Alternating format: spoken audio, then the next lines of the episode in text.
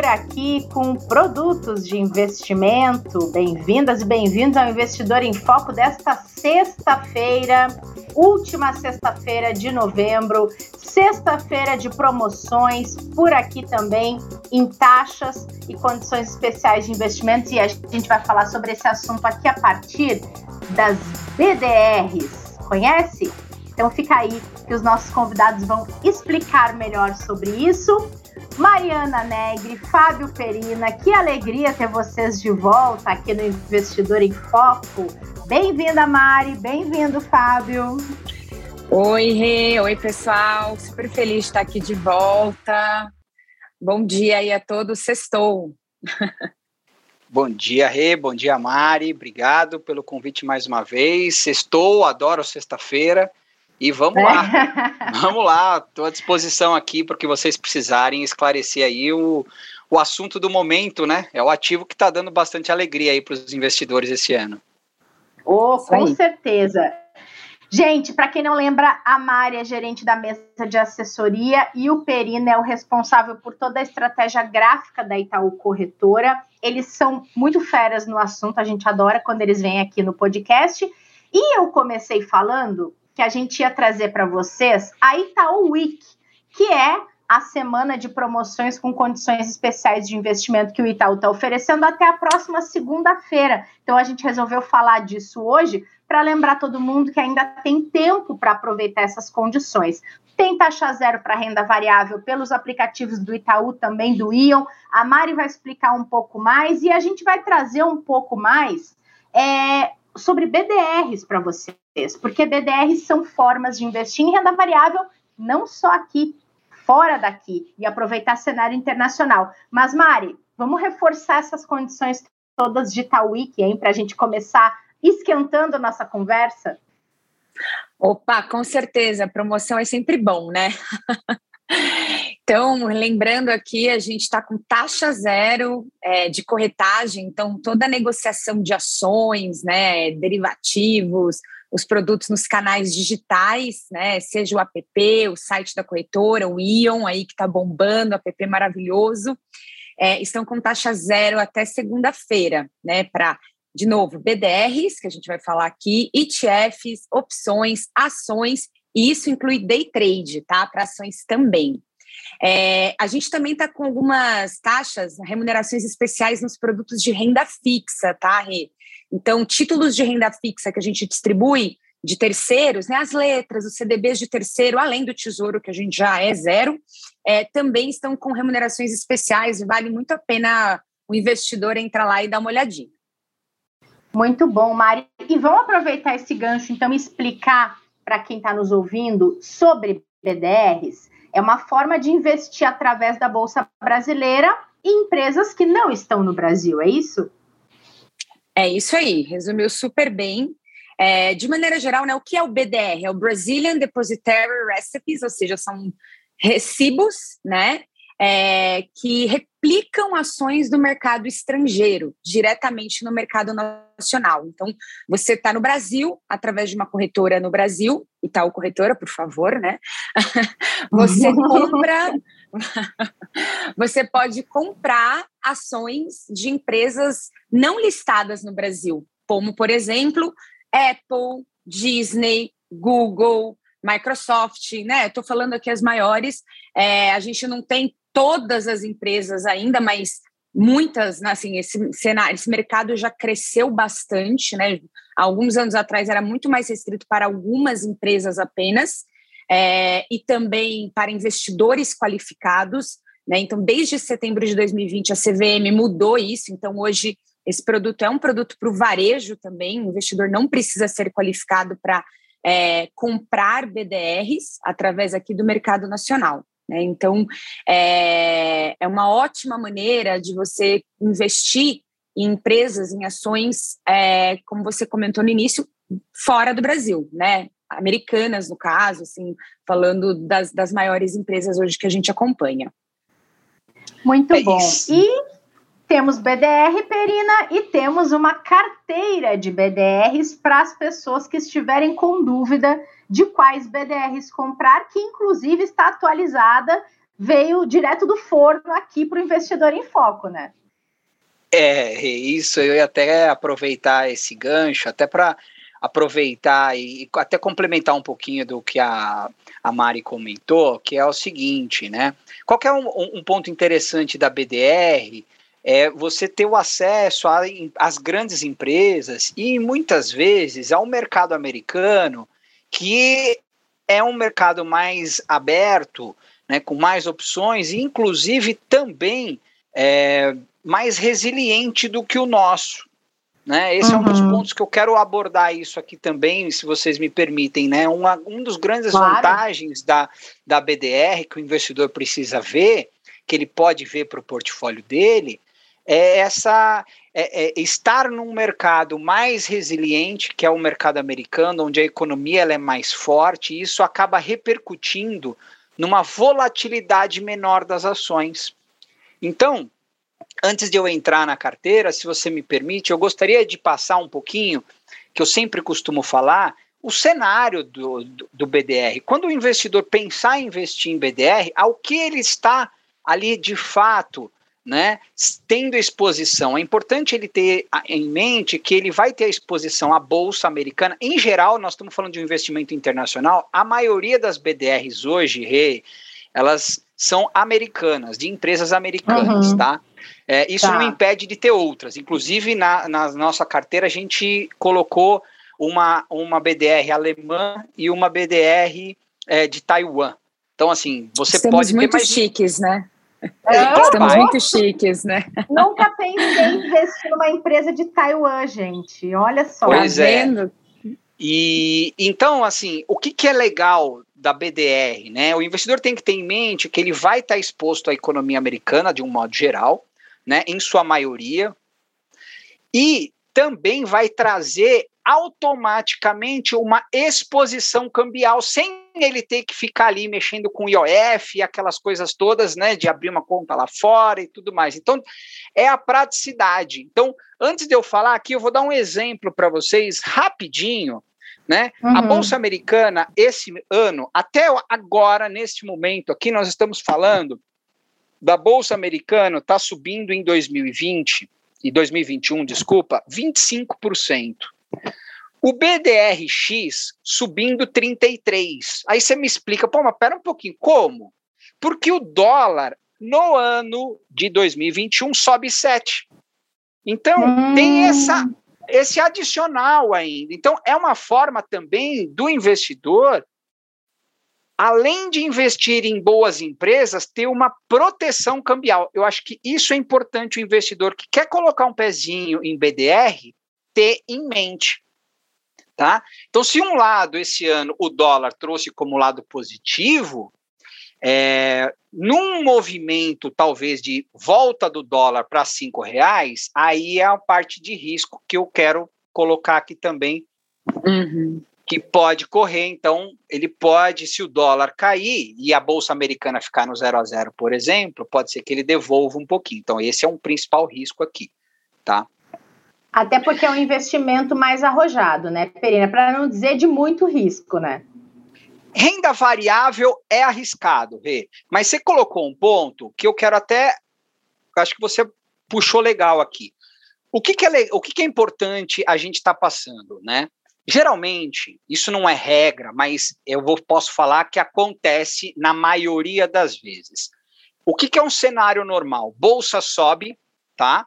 Bolsa sobe em geral, apetite a risco, e o dólar enfraquece frente às demais moedas. É quando a gente vê o real nosso aqui, o dólar caindo para caindo. Então a gente tem num movimento de bolsa subindo, que aqui o Ibovespa vai subindo e tal, geralmente nós temos bolsa em alta e dólar em baixa.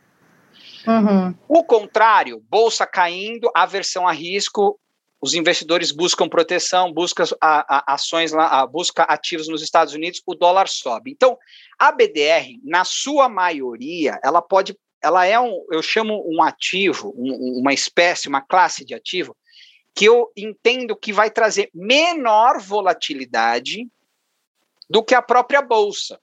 Porque são dois movimentos que geralmente andam ao contrário. O que nós estamos vendo hoje, Rê, é, nesses últimos dois anos, onde a Bolsa Americana subiu e o dólar subiu, esse foi o melhor dos mundos. E esse é um movimento, é que é importante o investidor que está querendo colocar um pezinho em BDR, ele entender que isso não acontece sempre. Uhum. Né? O geral é bolsa subindo e dólar caindo. Então, se a bolsa cai e o dólar, na teoria, acaba subindo, ele pode ser um, um, uma, uma ferramenta, né, um instrumento interessante até para reduzir a volatilidade da carteira, ou até muitas vezes para proteger de grandes quedas. Então, esse é o ponto interessante. Qual que é o pior cenário? O pior cenário é lá fora, nos Estados Unidos, cair e o dólar cair. Então, isso aí intensifica. Esse é o pior cenário que volta que é exatamente dizer, o é. oposto, é, que é exatamente o oposto do que aconteceu agora, né, Pelina? Exatamente. Agora nós, agora nós estamos passando um movimento onde bolsa americana sobe no ano, né? E o dólar sobe no ano. Então a gente está passando um movimento que, para quem está em BDR, continua muito bom. É, eu acho que aqui tem dois pontos que é importante para o investidor, né? A Perina trouxe um ponto muito importante que é o risco, né? É, você tem o risco do ativo, apesar do BDR Sim. não ser uma ação, ser um recibo, né? E acho que é importante o investidor saber que quando ele está comprando uma BDR de Apple, ele não está virando sócio da Apple, como se ele estivesse comprando, por exemplo, uma ação de Vale aqui que ele vira sócio, né? Mas ele vai estar tá acompanhando, replicando ali a alta da Apple num cenário que a Apple ande. Estou usando a Apple aqui como exemplo. É, e, e, o que, que é o bom disso? Como o Perina falou, toda a facilidade né, de fazer pelo Brasil, por uma corretora brasileira, não ter que abrir uma conta no exterior para operar lá fora, então, muito menos burocracia para você acompanhar ativos do exterior. É, é através desses recibos, não as ações. Mas é, tem volatilidade, como qualquer ação, apesar de não ser uma ação, tem volatilidade. E tem o risco cambial, que pode ser bom ou não, né? Então, de fato, é importante é, o investidor entender isso como uma forma de diversificação da carteira, como a gente sempre fala aqui, né? É, é muito importante pensar como uma parte da carteira é um ótimo instrumento para diversificar.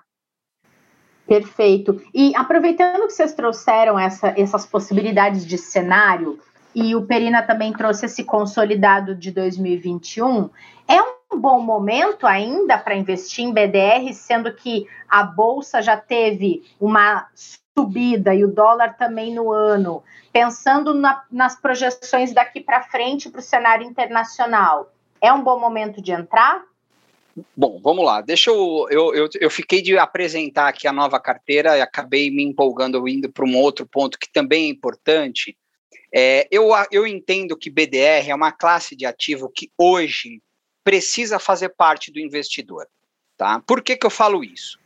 É, a hum. nossa carteira a gente publicou, os nossos clientes já podem encontrar lá no site, a gente publicou na quarta-feira, tá?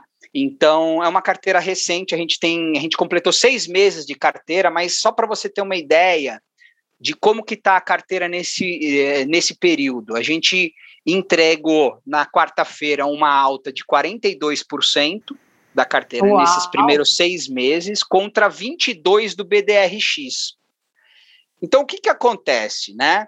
É, nós tivemos um, um, um ano atípico, como eu falei, onde a Bolsa Americana explodiu e o dólar ajudou ainda.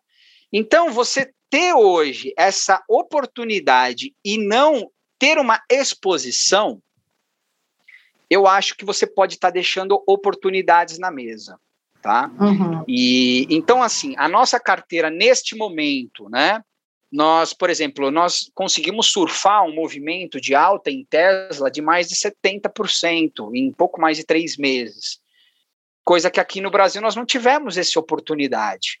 Não vimos ações subirem essa magnitude em dois, três meses. Muito pelo contrário, nos últimos três, quatro meses, o investidor do Ibovespa, que aplica em Ibovespa, tem se machucado muito, onde a bolsa saiu de 130 mil em junho e agora estamos aí trabalhando por volta dos 105, 106 mil pontos que bateu aí, é, é, que estamos aí recentemente. Então, é uma oportunidade. A nossa carteira hoje, né? Nós incluímos a, as duas ações fora dos Estados Unidos, que é uma de Taiwan, que é uma de semicondutores de Taiwan, que é a TSM, e a alemã BioNTech, né?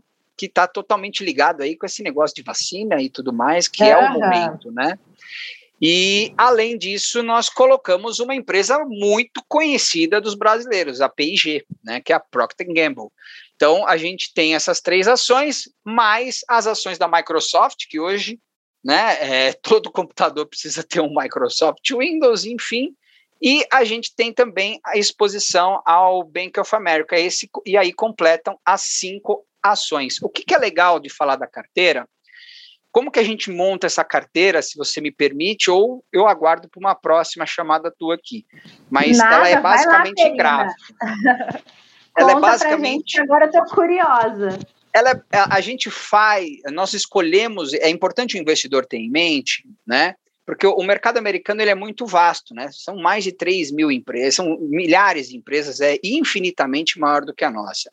E a nossa carteira de BDR, como é que a gente faz uma seleção tão apurada aqui para trazer as melhores opções para os nossos clientes, né? Nós fazemos, nós temos alguns critérios de escolha, né? Então, primeira coisa que é importante são cinco nomes sempre. Segundo, a gente escolhe pela análise gráfica. Para quem nunca ouviu falar e quer entender um pouquinho, eu costumo dizer que a análise gráfica ela traz para o investidor é, a opinião do mercado, ou seja, de como os investidores estão olhando. Então, de um modo geral, a análise gráfica busca identificar se o mercado está otimista com aquela ação ou pessimista. Então, com base nisso, daí a gente acaba escolhendo as ações. Então, é uma forma de leitura onde eu tenho a busco a percepção de como os investidores lá nos Estados Unidos estão frente àquelas ações, aquelas companhias, e eu replico elas para cá. Né? Então é assim que eu vou buscando as tendências, tudo mais, para escolher as ações que a gente entende que faz o perfil. E além disso, um, uma preocupação que a gente tem na nossa carteira é que tem que ter uma liquidez suficiente. O que, que é liquidez? A, o, a BDR, aqui no Brasil, ela tem que negociar pelo menos um milhão de reais por dia. Que a gente entende que pelo menos é uma, é uma liquidez mínima, é um volume mínimo, onde o investidor consegue montar uma posição, mesmo que for pequena, ou até uma posição razoavelmente grande, que ele possa fazer talvez em uma semana, mas ele consegue fazer uma posição né? Então, esse é o filtro e essa é a preocupação que a gente tem na construção da carteira. Perfeito. E Perina, você, você disse que mudou essa semana. É, tem alguma frequência pré-determinada ou depende exclusivamente das movimentações de mercado que vocês vão acompanhando, já que você falou que é tem tudo a ver com a interferência do mercado, o conteúdo da carteira?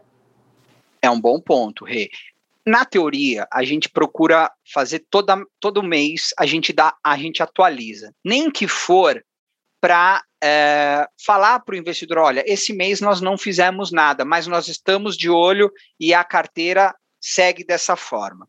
Então, a gente atualiza todo mês. Isso não impede, tá, da gente fazer algumas alterações pontuais. Isso é importante. Por quê? Porque se a gente, a, a gente dessa forma não ficamos, nós não ficamos presos a uma data para mudar. Então, ai, olha, eu tenho que mudar todo dia 30. Poxa, mas se o melhor foi no dia 23, 24, que é o que eu fiz dessa vez, eu percebi uhum. uma certa mudança do mercado ali, uma, aproveitar o momento para embolsar os ganhos, né? Eu, eu, eu, eu disse isso é, é, nessa troca, a gente colher os frutos que a gente plantou lá atrás e semear, colocar novas sementes neste momento, eu vou fazer agora. Então a gente tem essa flexibilidade, tem o compromisso também de dar uma atualização, de fazer uma prestação de contas para o investidor pelo menos uma vez por mês, mas a gente não tem essa rigidez de, olha, tem que ser dia 30. Entendi. Boa, muito bom. E, gente, já que a gente está falando de renda variável, falou de cenário internacional, Mari, como também tem taxa zero para investimento em ações e produtos de renda variável pela Itaú Corretora até segunda-feira, A gente outro dia trouxe aqui o X da Itaú Asset e ele veio contar que a bolsa estava barata, mas a bolsa estava lá em 120 mil pontos. A gente agora nesse cenário, mais perto dos 100 mil, é um bom momento para essa reta final de ano aproveitar a Itaú Week e investir em bolsa também, hein? Ficou mais barato ainda, né, É.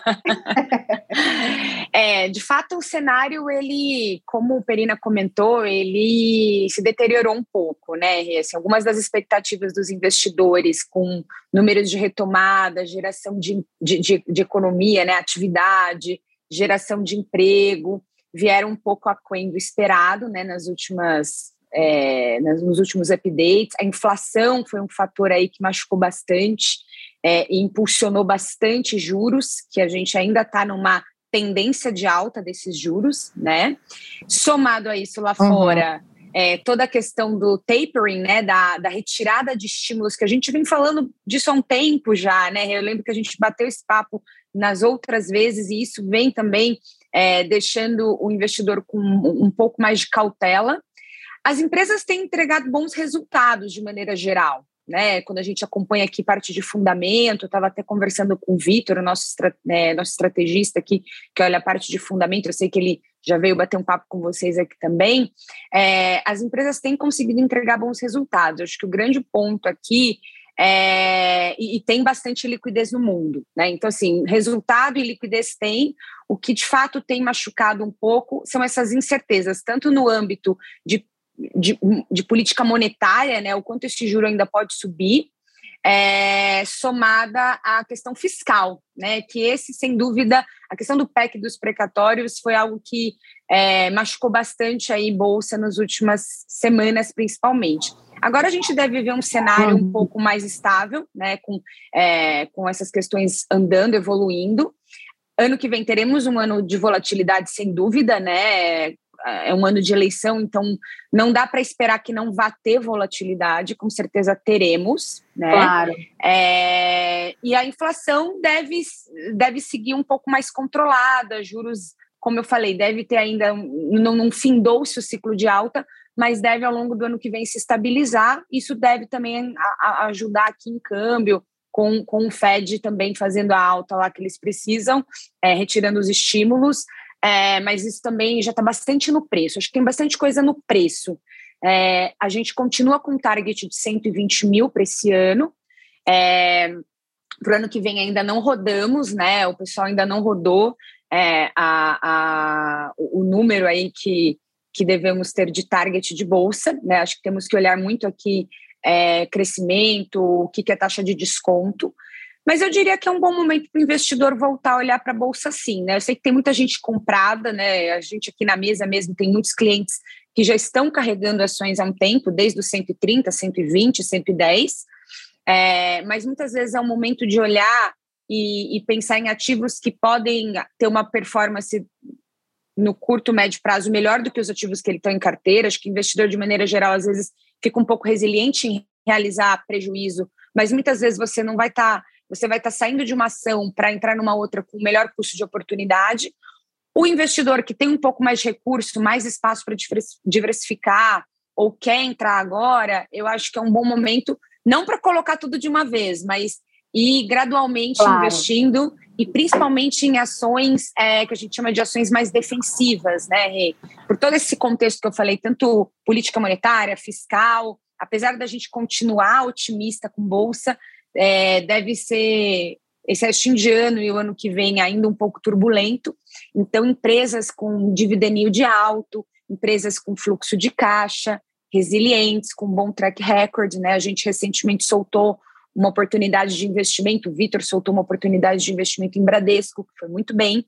Né? Ele teve um, um, um, se eu não me engano, foi 7% e foi, foi coisa de uma semana. Assim. Pegamos num bom momento, um bom timing ali de Bradesco. Estamos com Natura agora, então são ações mais resilientes, né? Ações com fluxo de caixa, por exemplo, aquelas ações é, de small caps, por exemplo, ações que estão mais focadas em crescimento, em growth, e não tanto em geração de, de caixa e lucro, essas empresas são empresas que vai ter que carregar um pouco mais, elas vão sofrer um pouco mais do que vão ter, vão ter mais volatilidade do que empresas é, como, por exemplo, Bradesco, Vale, né, ações mais, é, as blue chips, né, as large caps, ações mais sólidas, é, não que seja um problema investir em small cap, mas é importante ter essa, essa diferenciação. Então, resumindo, né, porque acho que o investidor no final do dia quer saber, e aí? Eu acho que é um bom momento sim, mas sempre, como eu comento aqui, com cautela e aproveitar essa semana até segunda-feira para comprar algumas ações desses setores. É, sempre tem ferramentas que você pode usar aí para entrar no mercado de ações é, sem tomar um risco desnecessário. Né? O risco sempre existe, mas sem tomar um risco adicional ao que você é tolerante. Acho que esse é o ponto principal. Bacana, é um bom recado essa questão da tolerância ao risco, porque são ótimas oportunidades desde que combine com o perfil da pessoa e o quanto ela tolera, né? Porque senão não vai ser uma boa oportunidade para ela, com certeza, né, gente? É isso aí. Muito bom, então. Adorei nosso papo. Acho que dá um ótimo recado nessa reta final de 2021. Vamos acompanhando esse cenário de BDRs, esse cenário de renda variável também, e ainda dá tempo de quem quiser aproveitar a taxa zero e as condições especiais da Itaúi, que até essa próxima segunda-feira. Gente, bom fim de semana. Voltem mais vezes, por favor. Com certeza, é só chamar que a gente aparece. eu, Gostei. eu que agradeço, a gente aparece sim. Obrigado, Obrigado. Rê. Obrigado, Mari, pela parceria e mais uma vez estou sempre à disposição. Bom fim de semana, pessoal. E sextou, hein? Isso aí, Perina, Oba! muito bom. Muito bom, gente. Boa. Obrigadão. E bom fim de semana também para quem acompanhou essa semana no Investidor em Foco e esse episódio super legal sobre BDRs e renda variável. A gente volta na segunda-feira para falar da agenda da semana que vem, também um pouco mais de cenário. Esperamos vocês. Aproveitem o fim de semana e até lá. Todos os dias, aqui no Investidor em Foco, uma conversa descontraída sobre investimentos, mercado e planejamento financeiro. Aqui você fica por dentro das principais discussões e movimentações que podem impactar seus investimentos. Ah, e nosso encontro é sempre na hora do almoço.